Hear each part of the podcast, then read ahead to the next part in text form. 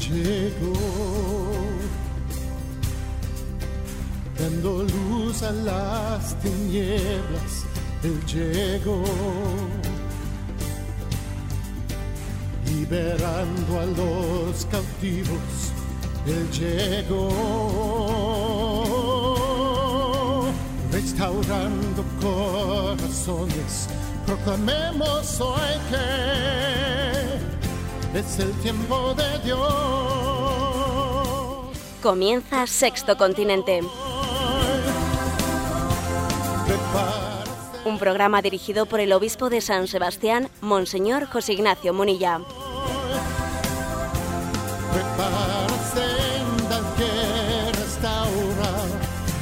Prepárate hoy con el corazón. Alístate,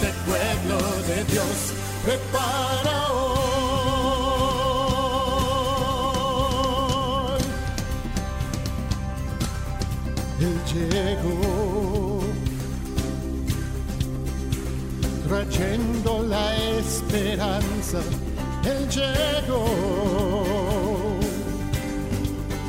confortando afligidos, Él llegó, sanando enfermedades. hoy es el tiempo de Dios. Prepara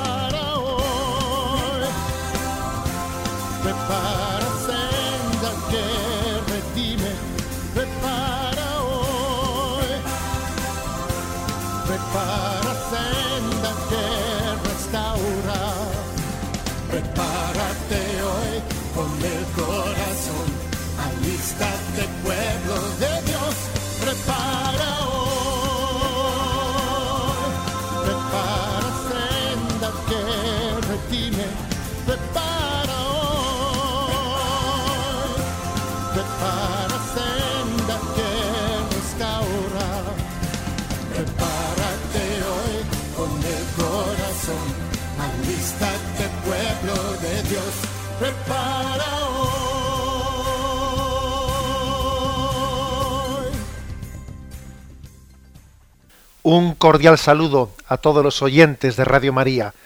Un día más, con la gracia del Señor, abordamos un nuevo programa de este programa Sexto Continente. Sexto Continente que realizamos los lunes de 8 a 9 de la mañana. Un programa que hoy nos toca al día siguiente de haber celebrado el bautismo de Jesús en el río Jordán. Ha concluido el tiempo de Navidad. Comenzamos este lunes el tiempo ordinario. Y en el tiempo ordinario, que no aburrido, por cierto, que no aburrido, sino ordinario, en la vida ordinaria está teniendo lugar en lo cotidiano cosas grandes. Lo cotidiano, lo ordinario, no es, no es sinónimo de aburrimiento o no es sinónimo de poca importancia, de intrascendencia, en absoluto. Los misterios trascendentes, lo principal de nuestra vida, está aconteciendo en el día a día, en el granito a granito, en el madrugada a madrugada. Ahí está teniendo lugar lo principal de nuestra vida. Bueno, pues acometamos el tiempo ordinario, tiempo de gracia. Y el Señor nos quiere acompañar. Como sabéis en este programa, antes de entrar en otras secciones, queremos siempre inaugurarlo pues contando con vuestra participación. Y entonces a través de ese correo electrónico sextocontinente arroba o también eh, a través de la cuenta eh, de Twitter arroba obispo Munilla o también la de Facebook eh, en la cuenta de José Ignacio Munilla, bueno pues podéis interactuar y, enviar preguntas y aquí como siempre bueno pues vamos a comenzar respondiendo a las preguntas que durante este tiempo nos habéis enviado. Hoy tenemos aquí una, a una colaboradora, Silvia, que nos va a ir formulando las diversas preguntas. Adelante Silvia con la primera de ellas. Tomás de Madrid nos pregunta, intento seguir de cerca al Papa Francisco y la verdad es que me admira el esfuerzo que hace para mostrar un rostro sonriente y atrayente en medio de tantísima gente con la que se encuentra. Me surge la siguiente duda, y no quisiera que resultase irrespetuosa. Supongo que el Papa también tendrá momentos de cansancio y de hastío en los que no le apetezca sonreír y besar a todo el mundo. En esos casos, ¿no se podría acusar de estar sobreactuando, es decir, de forzar algo que no es natural? Pues mira, Tomás, yo creo que, es obvio que me imagino que también el Papa tiene que tener, como nosotros, días de cansancio en los que no le apetezca estar ¿eh? pues saludando a todo el mundo y besando a todo el mundo. Pero es que fíjate, también eso puede ocurrir a una madre. También una madre puede tener días en los que dice, pues es que hoy no me apetece estar aquí con todos los niños, eh, haciendo un sobreesfuerzo de estar eh, mostrando el rostro de la madre, siempre tirando del carro para adelante, siempre tirando del carro. También una madre se le podría decir que está sobreactuando o, que, o que no está siendo natural, se está forzando. Es que en esta vida tenemos tenemos muchísimas veces que hacer las cosas no desde nuestra apetencia o desde nuestro estado de ánimo, es que creo que una de las mayores mortificaciones que podemos ofrecerle a Dios es vencer nuestro estado de ánimo. Hay razones para la alegría y el Papa, como, rostro de la Iglesia, es muy importante que, tenga ese estilo de alegría continua porque dice uno, porque está visualizando la Iglesia y la Iglesia tiene razones para la alegría. Y ese rostro sonriente, esa capacidad de besar a todo el mundo, ese rostro es un regalo que Dios le ha hecho, es un don, es un carisma. ¿eh? Yo diría que incluso es una gracia de Estado, una gracia de Estado que Dios le da pues para este momento en que tiene que ser el rostro de la Iglesia ante el mundo. ¿eh? Que interiormente se tendrá que estar a veces eh, esforzando, seguro que sí, seguro que sí. Y ojo, lejos de hacer eso falso, todavía lo hace más auténtico. Porque es que nuestra alegría no es una mera cualidad natural, no, está fundada en Cristo. Y, así de claro, ¿no? Y a veces nosotros para poder ser, para poder vivir en la alegría cristiana nos tenemos que mortificar. Y mortificar mis tristezas, mis pesimismos, que a veces tenemos una tendencia al pesimismo que hay que mortificarla. Podemos decir que Jesús era tan auténtico y tan santo y tan falto de vanidad, ¿no? Que no se, molestaba en ser alegre, no se molestaba en ser simpático, sino solamente se molestaba en hacer el bien y no tenía que preocuparse de, vencer sus tristezas. Pero claro, pues porque en él no, porque él no tenía pecado, pero nosotros sí tenemos pecado y tenemos tendencia a la tristeza, al pesimismo, y entonces tenemos que mortificarnos, ¿no? Y creo que el Papa lo hace mostrando el rostro el rostro alegre de Cristo y el rostro esperanzado. ¿eh? Creo que esta es la respuesta que le daría Tomás. Adelante, vamos a, con la siguiente pregunta.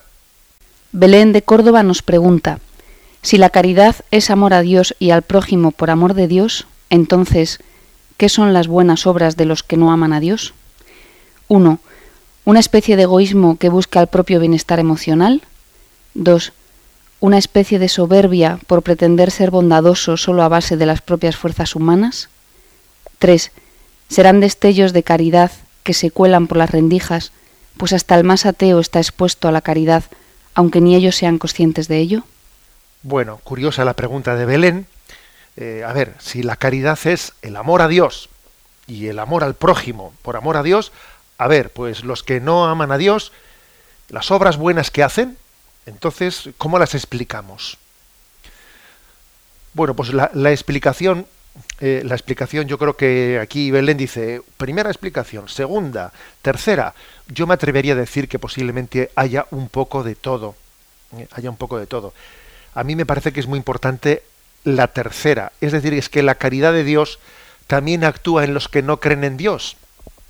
Vamos a ser claros, o sea, es decir, Dios es tan gratuito, Dios es tan bondadoso que da su gracia no solo a los que creen en Él, sino incluso también a los que no creen en Él. Dios hace salir el sol para buenos y malos, para creyentes y no creyentes. O sea, Dios da su gracia a todos. Así como los hombres cuando hacemos algo enseguida lo publicitamos, ¿no? A veces yo me suele hacer gracia que cuando el Ministerio de Obras Públicas va a hacer una obra, antes de comenzar la obra ya ponen el cartel y dicen obra del Ministerio Público tal, tal, tanto presupuesto. Todavía no ha empezado la obra y ya se está publicitando tú. Fíjate, Dios hace al revés. Primero te da la gracia sin que tú te des cuenta de que Él te la está dando. Y luego al final, al final, Dios espera que tú descubras quién te ha dado la gracia. y que levantes los ojos a, lo alto y veas que la caridad que has ejercido es un don de Dios, aunque no, aunque no hayas sido consciente de ello mientras que lo ejercitabas.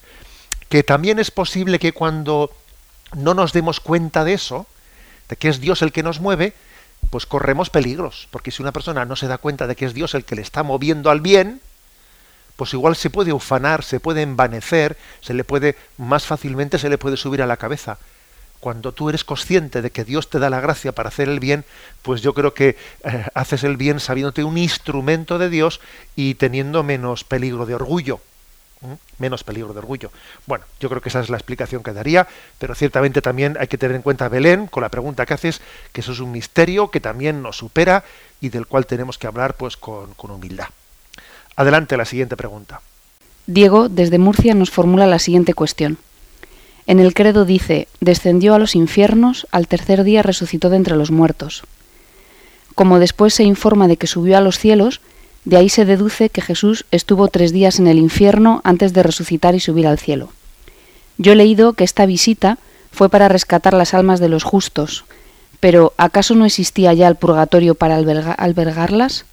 ¿Cómo es posible que hubiese almas de justos condenadas en el infierno si sabemos que el infierno es un estado permanente y que de allí no se sale? Bueno, vamos a ver. Eh, esta pregunta con cierta frecuencia eh, suele, eh, suele venir por un sitio y otro en Radio María. la expresión, el descenso al lugar, el descenso a los infiernos, el descenso al lugar de los muertos, se dice en otra, en otra versión del credo, no se entiende ahí la palabra infierno en el sentido que la entendemos nosotros desde el Nuevo Testamento como lugar de condenación eterna. Hay que tener en cuenta que en la fe en los novísimos, es decir, en la fe en el más allá de la muerte, ha habido un increscendo, ¿eh? pues desde el Antiguo Testamento hasta llegar a Jesucristo, eh, pues ha, habido una conciencia progresiva de cómo es el más allá de la muerte. Entonces, en este caso en concreto, cuando se dice descendió a los infiernos, no se está refiriendo al lugar de condenación eterna, sino se refiere a lo que en el Antiguo Testamento se llamaba el Seol. Y el Seol eh, también llamado como los infiernos, pero el Seol no es un lugar de condenación eterna, sino que es, se entendía así en el Antiguo Testamento, un lugar en el que, como una especie de, mm, pues un lugar de, una antesala, en el que las almas de, de, los difuntos estaban como dormitando, así lo entendían en el Antiguo Testamento. No había salvación, no había luz, ¿eh? no había luz, había una especie como de aletargamiento. En el Seol nadie te alaba, dice algún salmo, ¿eh? como que era un lugar en el que, en el que se estaba como, como vegetando, ¿no? como que no había capacidad de alabar a Dios. Y Jesucristo, Jesucristo, con su muerte y resurrección, inaugura el cielo. Él es el que, el que tiene eh, esa capacidad, esa llave de abrir los sellos que estaban sellados, según dice el libro del Apocalipsis. Y yo lloraba porque no veía a nadie capaz de abrir ese libro, de romper los sellos. Bueno, pues Jesucristo con su muerte y resurrección eh, abre el libro de la vida, abre las puertas del cielo.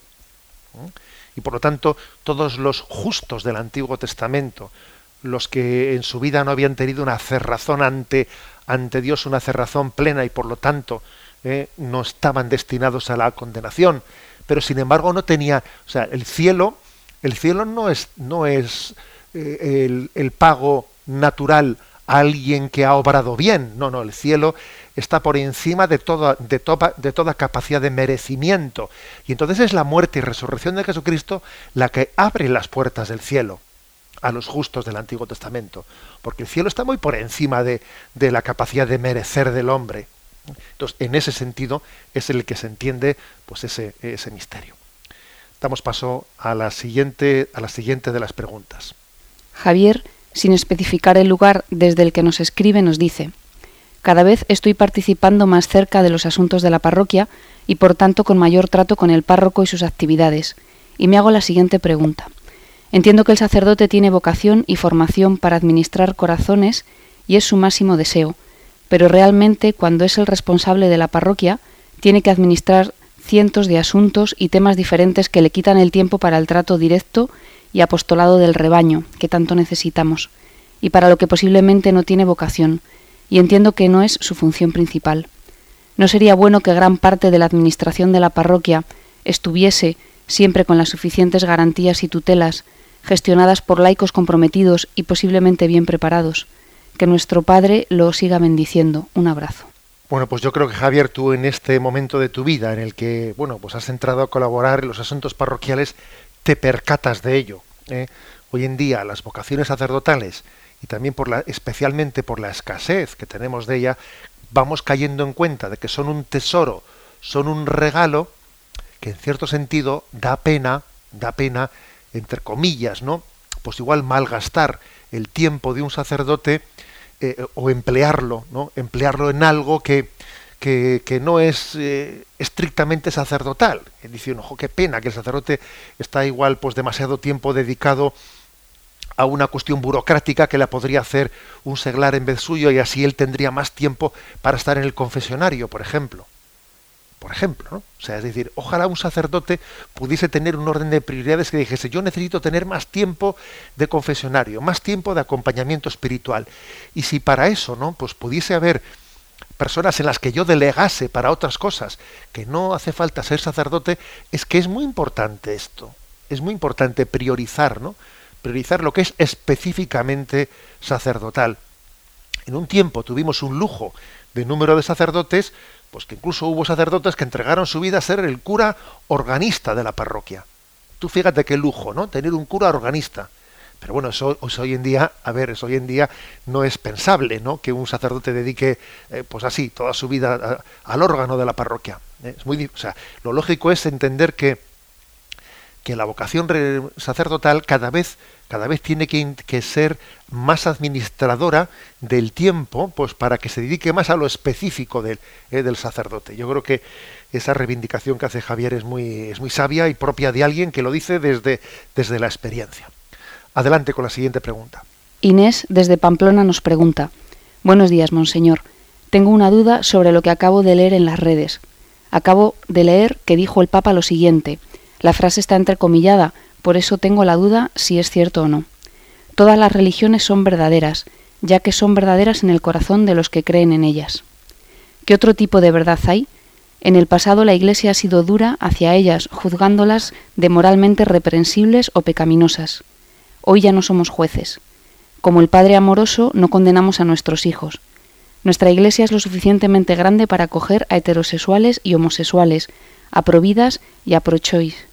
Amaos, amamos y adoramos todos al mismo Dios. ¿Cómo hay que entender esto? Muchas gracias por su aclaración y por su programa. Bueno, la pregunta de Inés es interesante porque está ocurriendo con mucha frecuencia, primero porque nuestro Papa Francisco pues tiene un estilo de expresión muy digamos directo y a veces habla habla pues fuera de, del protocolo y, dice palabras, y luego el mundo de Internet dicen que dicen que ha dicho, a ver, está Internet lleno, plagadito de cosas que se ponen en labios del Papa que son falsas. A ver, en concreto todas estas, que, que bueno, muchas, ¿no? Muchas de las que eh, nos ha dicho Inés desde Pamplona son falsas. Es verdad que ha dicho el Papa eso de que todas las religiones son verdaderas, eh, que falso, eso es falso. Mira, os cuento una anécdota. Hace poco iba yo iba a una, a una parroquia de visita pastoral y comenzábamos la visita pues con la reunión del consejo de pastoral y bueno, y habían preparado una habían preparado una oración de comienzo, ¿no? Pues de la reunión y comienzo la visita pastoral. Reparten un folio y, y el folio pues ponía una oración del Papa Francisco y todo el mundo oía leerla. Y claro, dije yo, madre, si esta oración es falsa. Dije, pues empezamos bien la, visita pastoral, digo, porque tendré que, tendré que decírselo. Y comenzamos la oración y la oración decía así, que igual también a alguno le suena. Decía, supuestamente como dicho por el Papa Francisco, necesitamos santos sin velo y sin sotana, necesitamos santos de jeans y zapatillas, necesitamos que santos que vayan al cine, santos que escuchen música y paseen con sus amigos, Necesitamos santos que coloquen a Dios en primer lugar y que sobresalgan en la universidad. Eh, y claro, y dice muchas cosas, algunas interesantes, otras insensatas. Decía, necesitas santos que tomen Coca-Cola y no sé qué. Ah, todo esto es absolutamente falso. Es que el mundo de Internet está lleno de leyendas urbanas. o sea, que ponen en manos, en labios del Papa cosas que son falsas. ¿eh? Y claro, vamos a ver, entonces, y, entonces, ¿cómo podemos distinguir lo que ha dicho el Papa? Pues es que tenemos que acercarnos a fuentes, a fuentes fidedignas. Que uno tiene que saber en internet, pues dónde hay una fuente fidedigna y, dónde, pues lo, que son las agencias de noticias católicas y no las páginas basura, que las hay, ¿eh? de, información religiosa digital. Eh, o sea, es que hay que saber dónde están las fuentes de, que recogen lo que el Papa ha dicho y lo que pues la Santa Sede va, dando noticia de lo que ha dicho. Internet, es una gran, es una gran oportunidad de comunicación, es también una fuente de intoxicación muy grande. ¿eh? Por eso no, no hagamos caso, y mucho menos a lo que nos llega por internet. ¿eh? Hay que tener un criterio, un criterio importante de, discernimiento para que, para que no, no ¿eh? nos metamos un gol en propia meta. Damos paso a la última de las preguntas. Jorge se dirige a nosotros compartiendo su caso familiar. Quería plantearle un caso concreto alrededor del sacramento de la unción. He leído el catecismo, me lo han traído los reyes y no me queda claro. Es sobre mi padre. Tiene un deterioro cognitivo severo y que va a peor. No creo que tuviese sentido una confesión, pero no sé cuál es la última vez que se confesó previo a perder un cierto control de su mente. Por lo demás, su estado de salud físico es bueno. ¿Tendría sentido que recibiese el sacramento de la unción teniendo en cuenta que no se iba a enterar? ¿Cómo se pueden lavar los pecados que estuviesen pendientes del perdón sacramental? Muchas gracias y reciba mi más cordial saludo y oraciones. Vamos a ver, eh, un sacramento, un sacramento eh, no tiene valor exclusivamente, ¿eh? exclusivamente, pues a partir de nuestra capacidad de elegirlo. Por ejemplo, el sacramento del bautismo lo recibimos cuando el niño todavía no es consciente y sin embargo ese sacramento tiene plena, ¿eh? plena eficacia en ese niño. Aunque es verdad que está pendiente de que él dé una respuesta personal el día de mañana. Con el sacramento de la unción pasa algo por el estilo. Es verdad que sería deseable que el sacramento de la unción fuese recibido con plena conciencia y una preparación buena, pero el sacramento de la unción también tiene un efecto en aquel que no tiene ya conciencia para recibirlo. Y uno de los efectos que tiene el sacramento de la unción de enfermos es el del perdón de los pecados cuando alguien no tiene ya la capacidad de confesarlos personalmente. ¿eh? O sea, el sacramento de la unción de enfermos nos da el don del perdón sacramental de los pecados cuando alguien ya no tiene la capacidad de, eh, pues como es el caso del padre de Jorge, que él nos, que nos comenta y comparte con nosotros, que le vamos a encomendar a Jorge ¿eh? y, a, su padre, como es su caso. ¿eh? Por lo tanto, mm, sí tiene ¿no? pleno sentido recibir el, sacramento de la unción también en ese caso. Bueno, pues ahí nos hemos alargado un poco con, las preguntas. Vamos a, a continuar con el siguiente de nuestros apartados, al que le llamamos repasando las redes.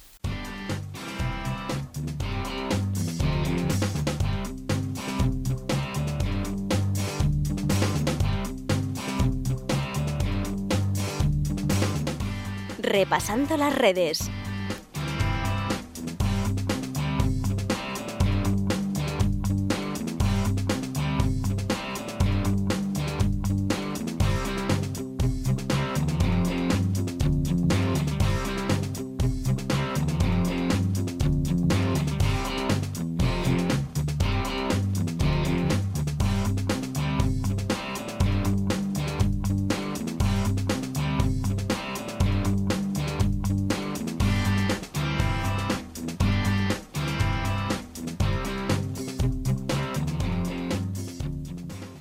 Bueno, pues repasando estas redes sociales, que como decíamos en una ocasión son una gran selva, una gran selva en la que hay que discernir, a veces hay que ir con un, como con un machete, que uno va por la selva, del Amazonas con el machete eh, pues abriéndose camino y se encuentra con grandes joyas, ¿no?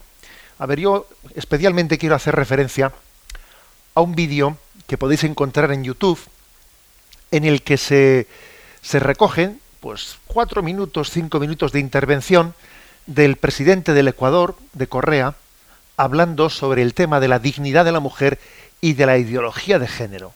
No tiene desperdicio. A ver, ¿a qué me refiero?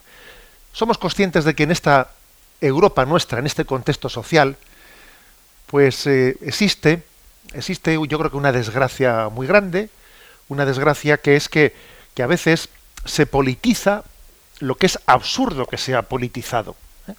Por ejemplo, se dice que, pues que el aborto pues es una, es una reivindicación de la izquierda y que los de derechas, pues entonces están en contra del aborto y la izquierda está a favor del aborto. Dice uno, pero bueno, ¿qué tendrá que ver, qué tendrá que ver el tocino con la velocidad?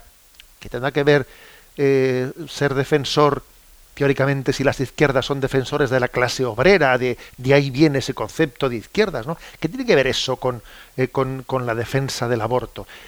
Por desgracia, además, en esta Europa nuestra estamos como muy encasillados y no existe libertad de pensamiento. Creo que la cultura la va haciendo una, una izquierda que más que marxista ha pasado a ser sesentayochista. ¿eh? Es decir, tenemos una izquierda que ya no es defensora de los derechos de los de los obreros, ya no es marxista tal y como se entendía entonces, más bien es sesentayochista, en el sentido de que parece que la bandera de la izquierda pues es el amor libre y es eh, diluir el concepto de la familia, eso es lo que identifica a la izquierda, ¿no? Y la, y la derecha, la derecha de Europa, va por el mismo camino pero con el freno de mano puesto. ¿Eh? O sea, la derecha no, no tiene, a la derecha únicamente le interesa hablar de economía, de cómo superar la crisis. Eh, parece que el tema de la derecha es la economía, la economía y la economía. Pero no se atreven eh, a debatir, a tener un modelo antropológico y debatir sobre él. No, no se atreven, o sea, van por el mismo camino que les plantean los otros, pero con el freno a mano puesto. Y si en la izquierda se, plan, se eh, pues se aprueban una serie de leyes eh, pues de matrimonio homosexual o de abortistas o lo que sea, primero los de la derecha eh, votan en contra, pero cuando pasan los años ya finalmente ya acaban pasando el, el, aro por ahí, ¿no? Este es el drama de Europa, es el drama de Europa. Y con esperanza observamos que, bueno, pues que en otros lugares existen, gracias a Dios, unos ámbitos de libertad de pensamiento en el que hay gente, por ejemplo, como el presidente Correa del Ecuador, que forma parte de estos dirigentes de Centroamérica y Sudamérica, que se dicen eh, más bien izquierdistas, bueno, es verdad que es una izquierda así populista, eh, estilo Chávez y toda esta gente difícil de entender, así prosandinistas, y, pero curiosamente tenemos personas como, como este presidente Correa que se está manifestando de una manera contundente contra el aborto y contra la ideología de género y y uno dice, bendito sea Dios que hay alguien que tiene capacidad de ser libre. Entonces os quiero poner el audio. Eh, quien quiera verlo directamente puede entrar en YouTube y teclear eh, Correa, ideología de género y enseguida le, le sale el vídeo. ¿eh? Pero os quiero poner un audio en el que él, hablando delante de, en un gran meeting, hablando de este asunto, pues él dice, pues como, como él es defensor de un sano feminismo en el sentido de, de, promover la dignidad de la mujer y pues el, el, acceso de la mujer pues a, eh, a, los lugares de, en, los que la sociedad está también dirimiendo su futuro, eh, pues el acceso de la mujer a la política, el acceso de, de la mujer que, que, es muy importante el acceso de la mujer a la política, porque tiene una, una, sensibilidad especial, ¿no? Bueno, él habla de eso, habla como hay que superar el machismo, el machismo pues que, que, nos ha hecho una cultura que muchas veces los hombres no participamos, no nos tomamos en serio pues de participar de los trabajos domésticos, que es que, que tenemos que, que, lanzarnos a ello. Pero después de haber dicho esas cosas, fijaros lo que dice este hombre, escuchadlo porque es que no tiene desperdicio. Son tres, cuatro minutitos que atento a lo que vais a escuchar dicho por el presidente Correa, presidente del Ecuador sin que esto implique irse al otro extremo, que, o sea, una cosa es ese movimiento feminista por igualdad de derechos, que lo apoyamos de todo corazón, pero de repente hay unos extremos y unos fundamentalismos en que tal vez por una reacción ante tanta explotación ya se proponen cosas absurdas, ¿no?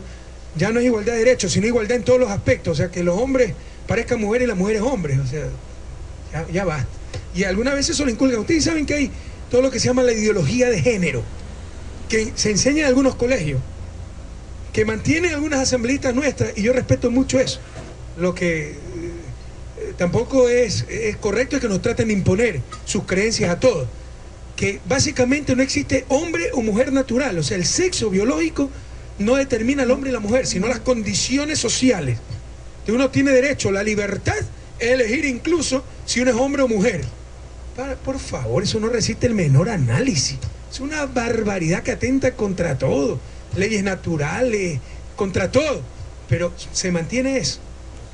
Se mantienen, hay gente que mantiene, y respetamos mucho esos criterios, pero no traten de imponerlos al resto y no se lo impongan a los chicos, porque hay gente que le está enseñando eso a nuestros jóvenes y lo que sí les puedo decir académicamente son barbaridades que no resisten el mayor, el menor análisis.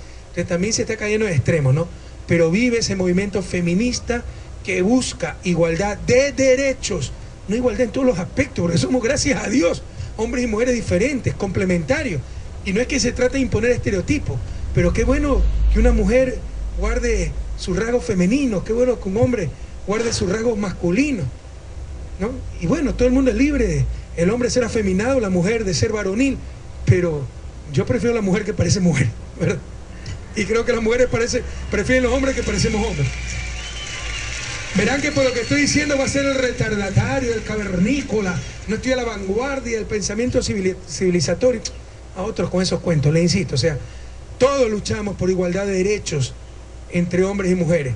Pero otra cosa son esos movimientos feministas fundamentalistas que ya buscan que hombres y mujeres sean igualitos. Y les insisto, esa ideología que para mí es peligrosísima, que le están enseñando a nuestros jóvenes en algunos colegios, de identidad de género, que básicamente dice que no hay hombre y mujer natural, que el sexo no te determina si eres hombre o mujer, que pudiste nacer sexo masculino o sexo femenino, pero eso no te, determina si eres hombre o mujer, sino son las condiciones sociales, los condicionamientos sociales. O sea, el hombre y la mujer es una construcción social. Y para liberarnos, para tener verdadera libertad, yo debo ser libre para elegir mi género. Entonces debo liberarme esos condicionamientos sociales y la mujer puede elegir ser hombre y el hombre puede elegir ser mujer. Perdóneme, eso académicamente no resiste el menor análisis. Es pura, no son teorías, pura y simple ideología, muchas veces para justificar el modo de vida de aquellos que generan esas ideologías, que los respetamos como personas, pero no compartimos absolutamente esas barbaridades y académicamente sí les puedo decir, son barbaridades que no resisten el menor análisis y que destruyen la base de la sociedad, que sigue siendo la familia convencional. Te va a decir conservador, ya no soy de izquierda, porque esa es la otra novelería, ¿no? Quien no se escribe estas cosas no es de izquierda. Si uno no es pro aborto, no es de izquierda. O sea, si Pinochet era pro abortista, era de izquierda. Si el Che Guevara estaba contra el aborto, era de derecha. Eso no tiene nada que ver con izquierda derecha, son barbaridades, son novelerías, son cuestiones morales. La ideología se construye sobre todo sobre condiciones materiales, modo de producción, etc. También con algunas veces cuestiones morales, pero estas cuestiones ya que todavía eh, implican tanta discusión. Entonces, me va a decir conservador por creer en la familia. Bueno, creo en la familia. Y creo que esta ideología de género, estas novelerías, destruyen la familia convencional que sigue siendo, yo creo que seguirá siendo, y felizmente seguirá siendo la base de nuestra sociedad. Entonces, que vivan las mujeres, que viva ese movimiento feminista por igualdad de derechos, pero atento con esos extremos de que ya no hay hombres y mujeres naturales, sino que son construcciones sociales. Y la libertad es que los hombres elijan ser mujeres y las mujeres elijan ser hombres. ¿Os imagináis escuchar entre nosotros algo por el estilo dicho por nuestro presidente de gobierno? ¿O os imagináis escuchar algo por el estilo dicho por el, o el dirigente de la oposición?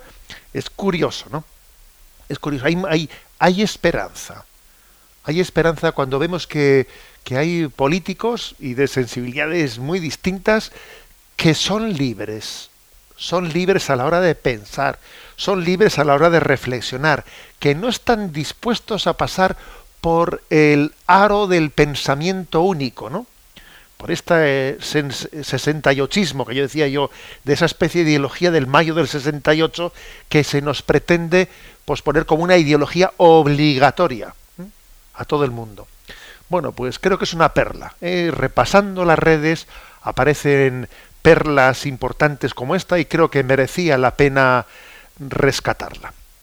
Bueno, pues tengamos un momento, un momento también de música, un momento de, relajación en el que también vamos a escuchar pues una canción de Juan Luis Guerra que tiene también pues todo todo el atractivo de escuchar igual que ayer dijimos, eh, ayer escuchamos en este día del bautismo de Jesús en el Jordán, este es mi Hijo amado, mi predilecto, escuchadle, mi Padre me ama.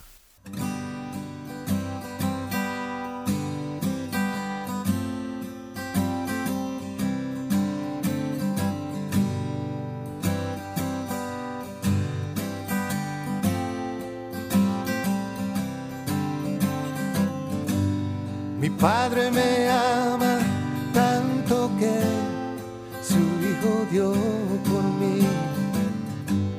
Por siempre las gracias le daré. Me ha dado su espíritu y verdad. Bendito mi Señor. A su lado nada temeré.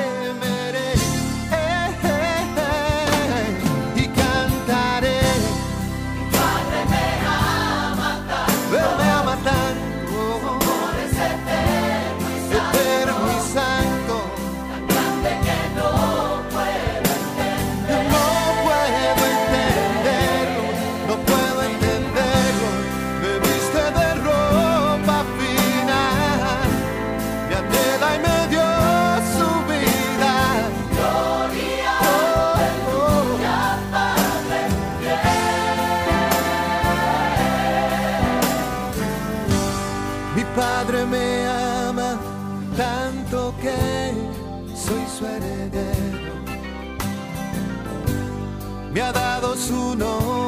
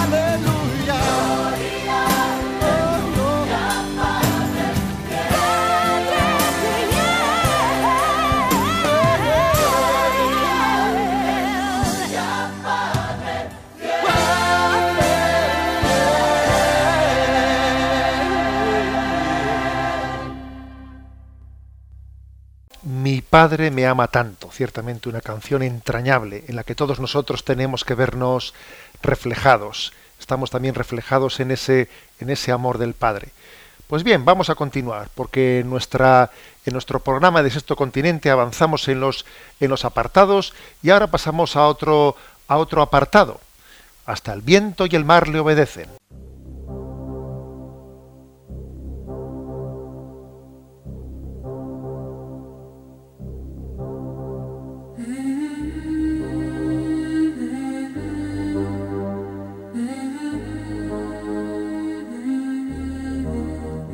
Hasta el viento y el mar le obedecen.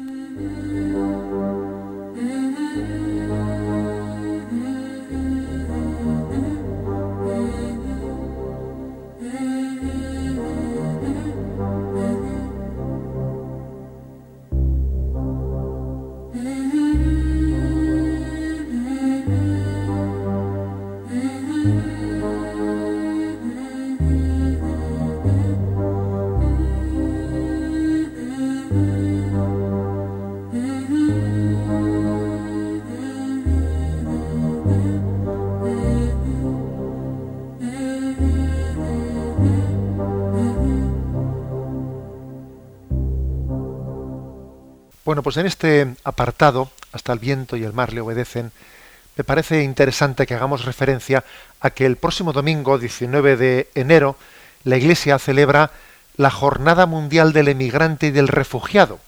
Y es que además se cumple un siglo, 100 años, eh, desde que comenzó a celebrarse esta Jornada Mundial del Emigrante y del Refugiado el Papa Francisco ha querido especialmente pues subrayar esta jornada con motivo de los 100 años de esta pues de esta celebración. Y además fijaros que estamos ante un fenómeno que está cambiando el mundo. Alguien dijo que hay tres fenómenos, tres fenómenos que, que están haciendo nueva esta, eh, pues esta generación.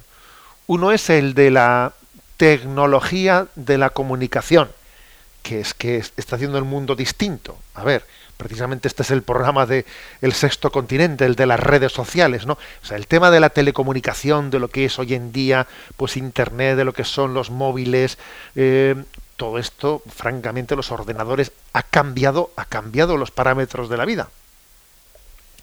La segunda revolución, esta es la primera, ¿no? La tecnológica, la digital.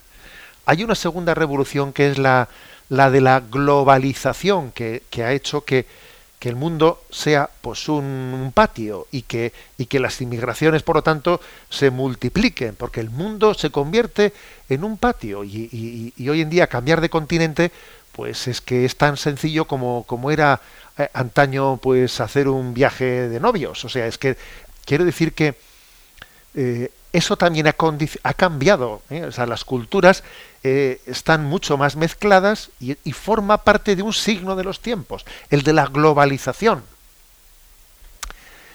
Y la tercera revolución, la primera, un poco la digital, ¿no? la tecnológica, la segunda, la de la globalización, ¿no? la, de, la de un mundo intercultural, y la tercera, pues se llama la de los avances bio, bio, biotecnológicos, ¿no? en el sentido de que también existe una capacidad de la medicina pues de llegar a, conocer los inicios de la vida de una manera, eh, lo que es el genoma humano, etcétera, que antes ni, se sospechaba, ¿no? Y eso pues abre unas perspectivas tremendas. Bueno, por lo tanto, digamos, hay tres grandes revoluciones. La revolución digital, la de la telecomunicación, la revolución de, de, la globalización de las migraciones, el mundo intercultural y la tercera revolución, pues si queréis, es la biomédica. Bueno, y este mundo es distinto. O sea, estas tres revoluciones están cambiando el mundo ¿eh? en, gran medida. Y creo que la Iglesia está atenta a esas tres grandes revoluciones. Está muy atenta porque en esas tres grandes revoluciones hay grandes posibilidades y hay grandes peligros, como siempre ocurre. Pues porque el demonio está siempre en medio de todo ¿eh? y es capaz también de intentar sacar su provecho de cada, cada paso adelante que damos, intenta sacar su provecho. El demonio también intenta sacar su provecho de, los adelantos de las telecomunicaciones. Vaya que si saca provecho con las adicciones, con, bueno, con muchas cosas, ¿no? Y también el, el demonio intenta sacar provecho de, de lo que es la globalización del mundo, pues, pues eh, haciendo de, de, ella ocasión de explotación de los más pobres, etcétera, de buscar mano de obra barata, claro que existe, ¿no? Es eh, un peligro de, de, explotación del fenómeno de la globalización. Y también el demonio intenta sacar provecho de esa tercera revolución que es la bio, la biotecnológica, en el sentido de que no se respete el don de la vida, que se entienda que la vida pues eh, casi está eh, como es un objeto de producción del hombre, que en vez de estar al servicio de la vida nos pretendamos constituir en señores de la vida. Claro que el demonio intenta sacar de cada cosa su, tajada, ¿no? Pero creo creo que la voz profética de la Iglesia está llamada a iluminar, a animar, al mismo tiempo advertir, a denunciar. O sea, eh, la Iglesia tiene que acompañar al mundo en su, eh, en su avance, pero al mismo tiempo siendo, siendo una voz libre, libre a la hora de, de discernir. Y quiero eh, en esta sección leer alguna, alguna de las palabras, ¿no? Hay, un mensaje escrito por el Papa pues, para, para, esta jornada que es muy sencillo, lo vais a encontrar en las redes con mucha facilidad y os invito a que lo leáis, pero bueno, no me, no me resisto a leer alguna palabra en concreto. ¿eh? Dice, emigrantes y refugiados no son peones sobre el tablero de la humanidad.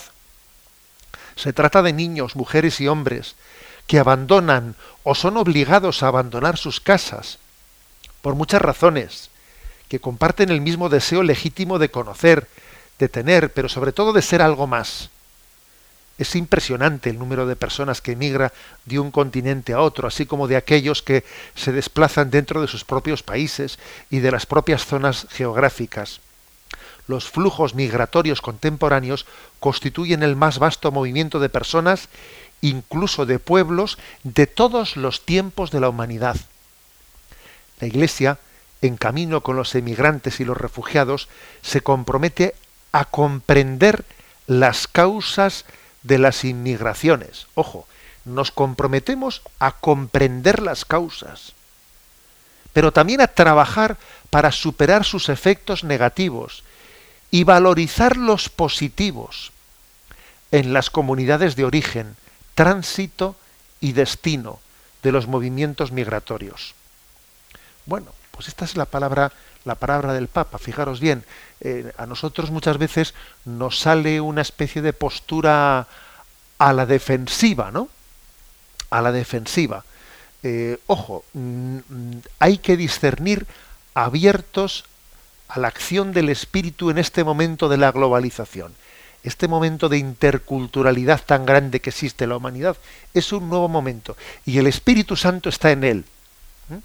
El Espíritu Santo en él. Algo de Pentecostés tiene también esto, aunque también tiene algo de, vamos, de, influjo, de influjo del mal, porque todo está mezclado, obviamente, pero no nos, eh, ojo con los posicionamientos que a veces confunden el patriotismo, el patriotismo con la resistencia a, las, a los flujos migratorios. Ojo con eso, porque eso chirría con nuestro sentido católico de la existencia.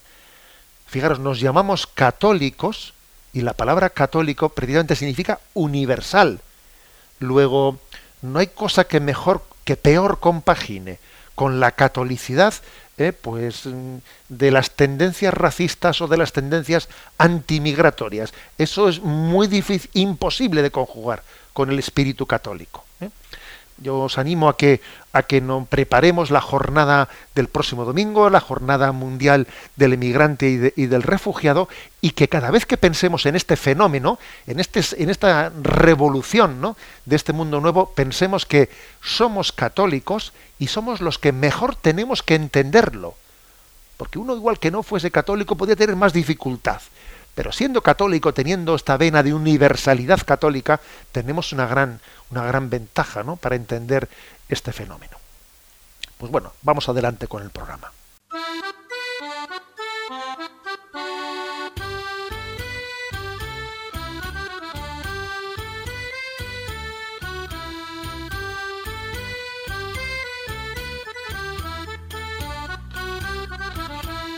Una gota en el océano.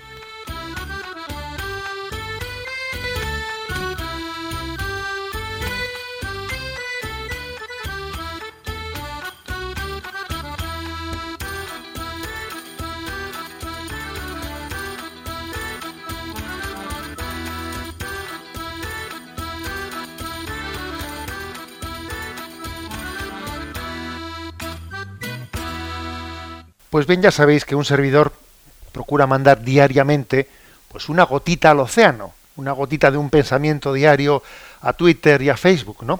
Por cierto, que esta semana no lo haré. No lo haré porque estamos todos los obispos de España haciendo ejercicios espirituales en Madrid y por cierto pido que recéis por el fruto de esa tanda de ejercicios que durante esta semana vamos a hacer y bueno pues esta semana me abstendré de mandar ese mensajito diario. He puesto en la cuenta de Twitter y, y en Facebook también un mensaje de que como de los obispos estamos de, de ejercicios y pidiendo oraciones por ello ¿eh? vaya por delante. Sé que en Radio María se está rezando por ello.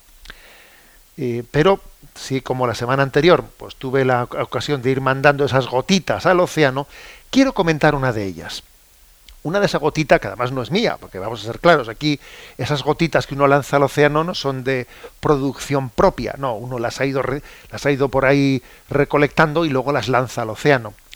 El Santo Padre tuvo un encuentro con los superiores mayores de las congregaciones religiosas masculinas y allí fue un diálogo muy interesante. Y dentro de él, el Papa hizo referencia a un jesuita, San Juan Bermans, y hizo referencia a dos lemas preferidos, a los dos lemas preferidos de San Juan Bermas, ¿no? que yo he querido pues utilizarlos como pues eso, dos gotitas lanzadas al océano. Uno de ellos dice, ¿no? Aye quod agis, dice en latín, ¿no?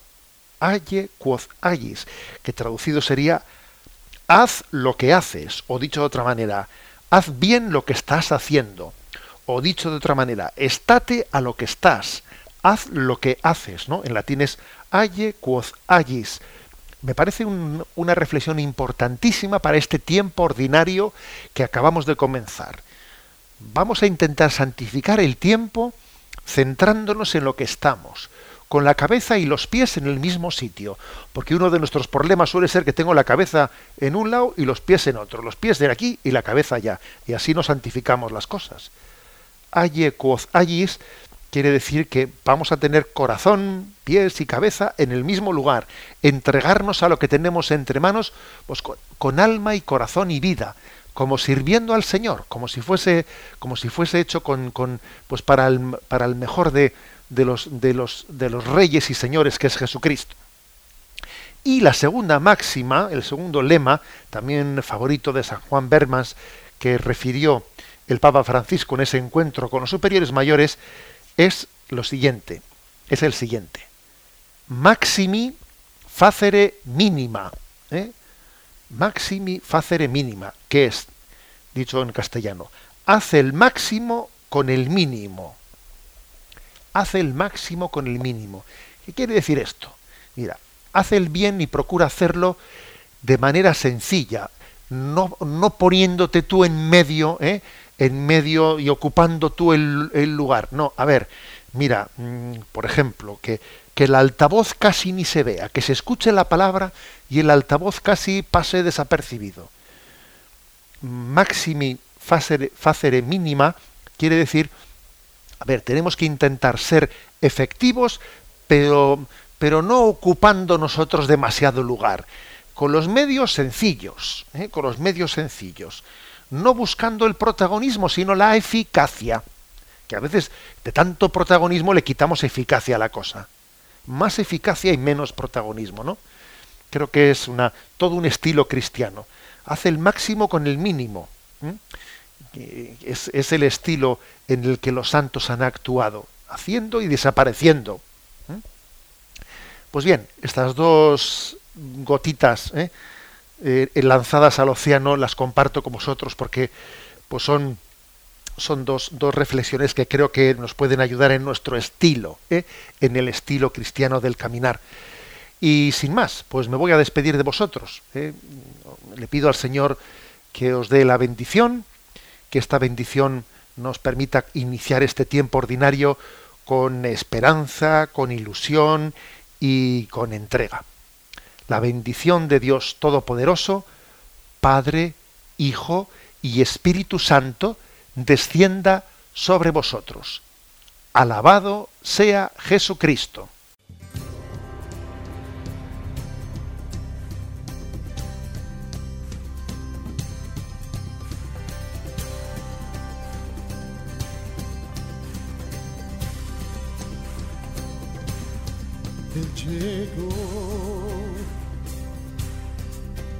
Dando luz a las tinieblas, Él llegó,